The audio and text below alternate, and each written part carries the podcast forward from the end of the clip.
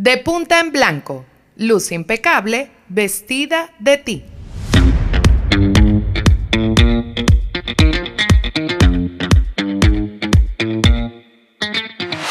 ¿Estás lista para la ropa sensai cargada de estilo, con tacones de confianza y espejos sin prejuicios?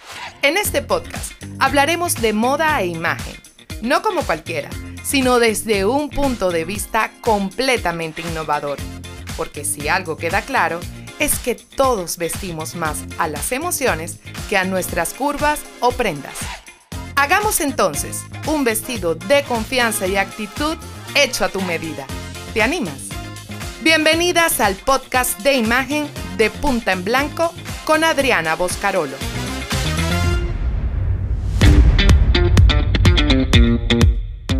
Desmontemos décadas mal conceptuadas de metas de bellezas y cambiémosla por rutas de confianza. En este podcast trabajaremos el poder del quién soy a través de las prendas haremos un recorrido a sentirnos cómodas con nuestras emociones, incentivando nuestra autoestima por medio del estilo, generando hábitos de cuidado personal como de amor propio, en donde nuestra invitación absoluta es a que apuestes a ser tú misma y a trabajar con tu propia belleza. Estás escuchando De Punta en Blanco con Adriana Boscarolo, episodio 1. Les voy a hablar un poco acerca de mí. Soy periodista especializada en moda, image coach y asesora de imagen. CEO de AB Style, plataforma digital que empodera a la mujer a través de la vestimenta. Soy colaboradora de diferentes medios de comunicación, impresos, de radio y televisión, incluyendo estilismos a figuras públicas.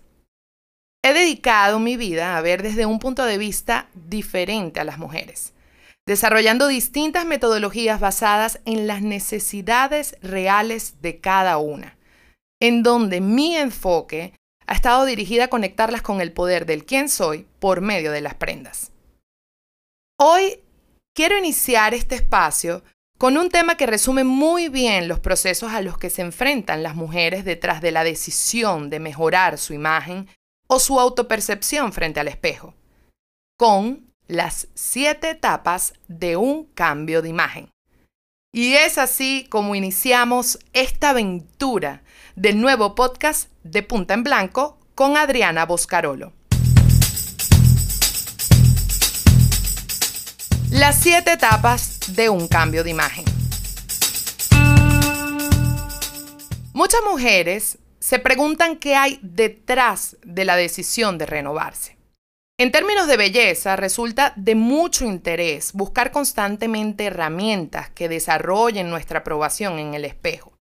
Vestirnos sintiéndonos lindas, arreglándonos con motivación y recolectar tips de belleza son muchas de las miles de estrategias para alimentar nuestra autopercepción de una manera saludable. Sin embargo, el proceso de la imagen lleva consigo siete etapas que hacen un recorrido de muchísimo valor interior. Veamos cuáles son los factores que implican la búsqueda de una mejor versión. Comencemos con lo primero. ¿Qué hay? ¿Qué existe detrás de la transformación? Cuando decidimos cambiar, hay muchos motivos que se citan para impulsarnos a algo nuevo o mejor. Podemos tener iniciativas desde la autoestima hasta para sanar ciertas heridas. Pero el porqué, el verdadero, el genuino de nuestra renovación, de lo que nos motiva a ella, será la base principal para darnos todo el poder interno que sin duda marcará la pauta en el resultado.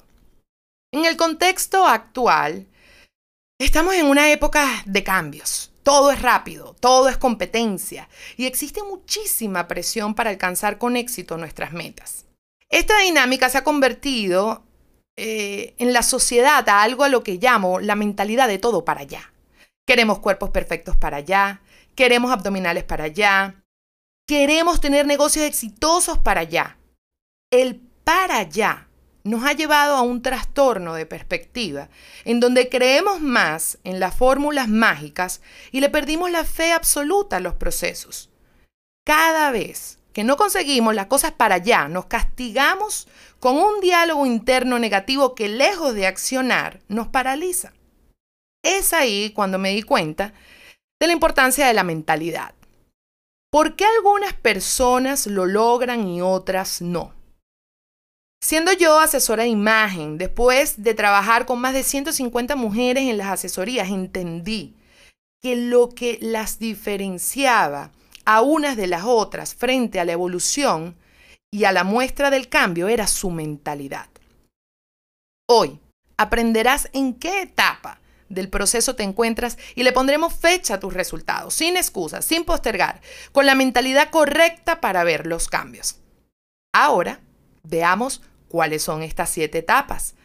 Comencemos primero con la resistencia. ¿Quiénes se sienten identificadas con el no lo puedo hacer? Es esta la etapa en donde conectamos 100% más con los obstáculos y nos bloqueamos. Un ejemplo perfecto de la resistencia es no tengo tiempo. Ahora no es un buen momento. El lunes mejor. Nosotros empezamos a adoptar una actitud tan evasiva que muchas veces la alimentamos con lo que llamo en la etapa número dos la excusa. La excusa es necesito primero algo para lograrlo. En este punto nosotros nos privamos del bienestar. Es como si nos sumergiéramos en una piscina llena de no puedo y en donde justificamos cada no. No importa qué tan absurdo sea, siempre buscamos la manera de obstaculizarlo. Ejemplo, no puedo arreglarme porque tengo que bajar de libras. No puedo vestirme bien porque no tengo ropa. No tengo ropa porque no tengo dinero. Y así sucesivamente nos ahogamos en un punto tal que entramos en la fase número 3, que es el punto de quiebre. El punto de quiebre es, estoy cansada de lo mismo. Es sentirse justo muy similar a ahogarse. Es querer todo menos la conducta negativa que nos acarrea dentro de ese círculo vicioso involuntario. En este punto, la conciencia nos hace tomar acción. Puedes sin darte cuenta retroceder al punto número 2 o incluso el número 1 porque estás tan cansada de hacer una y otra vez lo mismo que definitivamente sientes de que es un momento de, de parar y de detener el patrón. Les comento y les confieso porque lo he visto, que hay personas que pasan toda su vida en estas tres etapas de manera recurrente, involuntaria, pero nunca llegan a ese punto de bienestar. Un ejemplo que le puedo dar de este tipo de mentalidades son las mentalidades radicales. Me presiono tanto a un punto que si no obtengo lo que quiero, retrocedo con fuerza a mi punto de partida. Y hay personas que con solo un punto de quiebre reaccionan de manera inmediata. Y hay otras que se castigan de alguna manera cada vez que se fallan a ellas mismas. Ahora hablemos del despertar. Cuando ya yo me siento ahogado, cuando tengo un punto de quiebre, cuando ya quiero yo despertar, reaccionar, entro en la fase de una conciencia absoluta para saber identificar realmente lo que sucede y no desistir en el intento. Porque uno debe de crear un plan de acción desde la conciencia concreto que cuando llegas a ese punto ya sabes, identificas de que estás en esa fase. Estoy decidida a comprometerme conecto con mis recursos disponibles, le cierro la puerta a todas las excusas y genero un plan coherente, sincero y sostenible en el tiempo, muy importante, para cumplir mis metas y no desmotivarme en el intento. El despertar es una de las fases más importantes para trazar un cambio a largo plazo. Cada vez que nos proponemos algo, entre más radicales somos, existe mayor riesgo a desistir durante el proceso. Es por ello que muchas personas de éxito hablan acerca de las micrometas, que no es más que la intención prioritaria de cada objetivo, bien sea semanal, mensual o anual con la inclusión de nuevos hábitos de rutina para que así sea viable, sea coherente y se pueda lograr el objetivo. Ejemplo, en vez de querer cambiarlo todo al mismo tiempo, ¿por qué no probamos con tres hábitos que te gustaría incluir en pro de tu cuidado personal? Si yo te preguntara cuáles serían, Piensa en posibles respuestas para aplicarlos a partir de hoy en adelante. Este tipo de insight nos genera menos presión y más compromiso, porque soltamos las conductas de todo o nada y nos concentramos en objetivos puntuales pero blindados de consistencia. Y para hablar de consistencia, que es el punto número 5, nosotros tenemos que entrar en este punto cuando la consistencia hace la magia. Y es en donde me viene la frase de así no lo quiera, tengo que hacerlo. Eso es tan poderoso. Y para mí, desde mi punto, es lo que marca la diferencia. Así estés en esos días cuando a veces uno se siente medio apagado, uno de los aceleradores de motivación es sin duda el arreglarnos. Las emociones impactan muchísimo al momento de vestirnos y es aún más en los días que queremos sabotearnos en donde debemos ser disciplinadas y contrarrestar esos pensamientos negativos que nos desvían de nuestra meta. Ejemplo, estoy estresada con algo de mi trabajo, esta semana no puedo encargarme de mí versus estoy estresada con mi trabajo, esta semana me esforzaré más para arreglarme y así subirme el ánimo. Mira, yo les cuento. En mi día a día, siendo yo una persona que me dedico a la imagen, brindo asesorías, hago servicios eh, tanto en toda la parte de closet, smart shopping, personal shopper, eh, yo veo muchas mujeres, muchas realidades y digamos que mi dinámica es demasiado eh, diariamente demandante y siendo coherente con lo que hago y a lo que me dedico, debo de lucir bien. Pero por encima de la lógica, por encima de mi trabajo, de mi plataforma digital, de todas mis responsabilidades que muchas veces se pueden tornar cuesta arriba, cada vez que a mí me preguntan, Adriana, ¿cómo haces para estar todos los días arreglada? Les respondo, porque me hace sentir bien. Miren, el yo arreglarme ya forma parte de mi hábito de mi rutina y es un estilo de vida.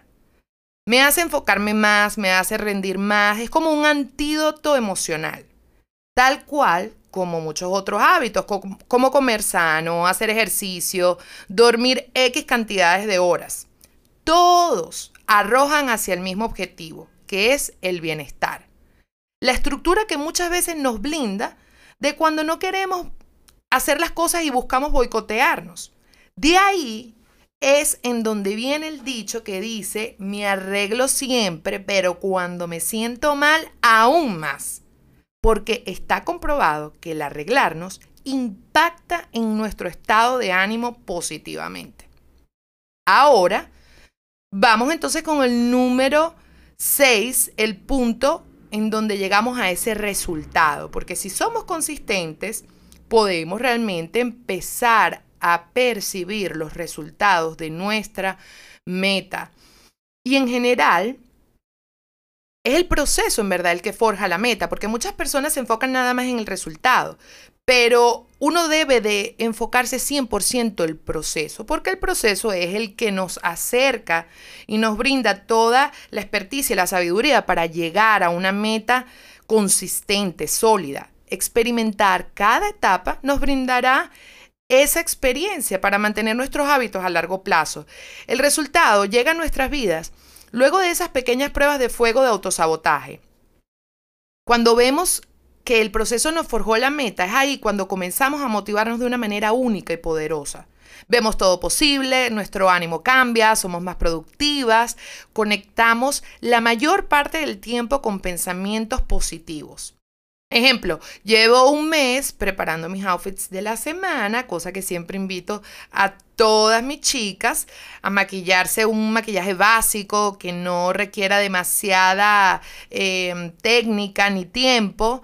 Eh, hacer ejercicios tres veces a la semana, qué sé yo. Son diferentes las dinámicas que uno puede establecer en su día a día en pro de mejora. Y una vez que las cumples y una vez que, llegas a ellas, sientes que puedes con más, porque empiezas a agregar a tu rutina diferentes maneras de, motivarte. Pueden ser eh, más accesorios a tus outfits, cuidados de la piel, eh, meditar en las mañanas, lograr esos hábitos que son una máquina motivacional. Y una vez que llegamos a esa armonía, tocamos el punto más anhelado de los siete pasos de un cambio de imagen, que es la libertad. La libertad.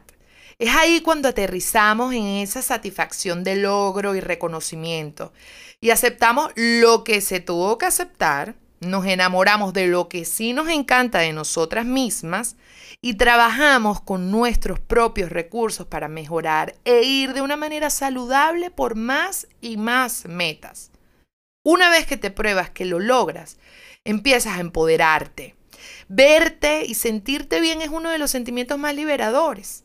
Verás cómo tu tiempo, cómo tus finanzas, cómo tus emociones se proyectarán hacia una absoluta armonía de tu ser. Recuerda, no existen fórmulas mágicas. La magia está en ti. Más allá de los objetivos, más allá de las siete etapas que acabamos de mencionar, todas debemos conectar con lo que nos hace especial tomar de nuestras fortalezas y crear estructuras que generen hábitos de cuidado personal sostenibles en el tiempo. Esto nos mantendrá felices y motivadas, porque no existe fórmula más poderosa que la confianza. Tomemos la belleza no solo por lo que vemos, sino por lo que nos hace sentir, y hagamos que la consistencia y el compromiso puedan ayudarnos a conseguir cada una de nuestras metas. No olvides que la acción juega un papel determinante en todo lo que hagas. Pero el mejor secreto de belleza es que seas constante con tu meta.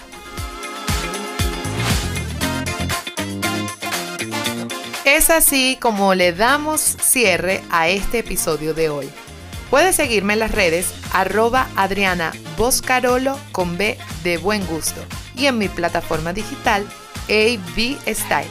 Recuerda, que puedes lucir impecable siempre vestida de ti.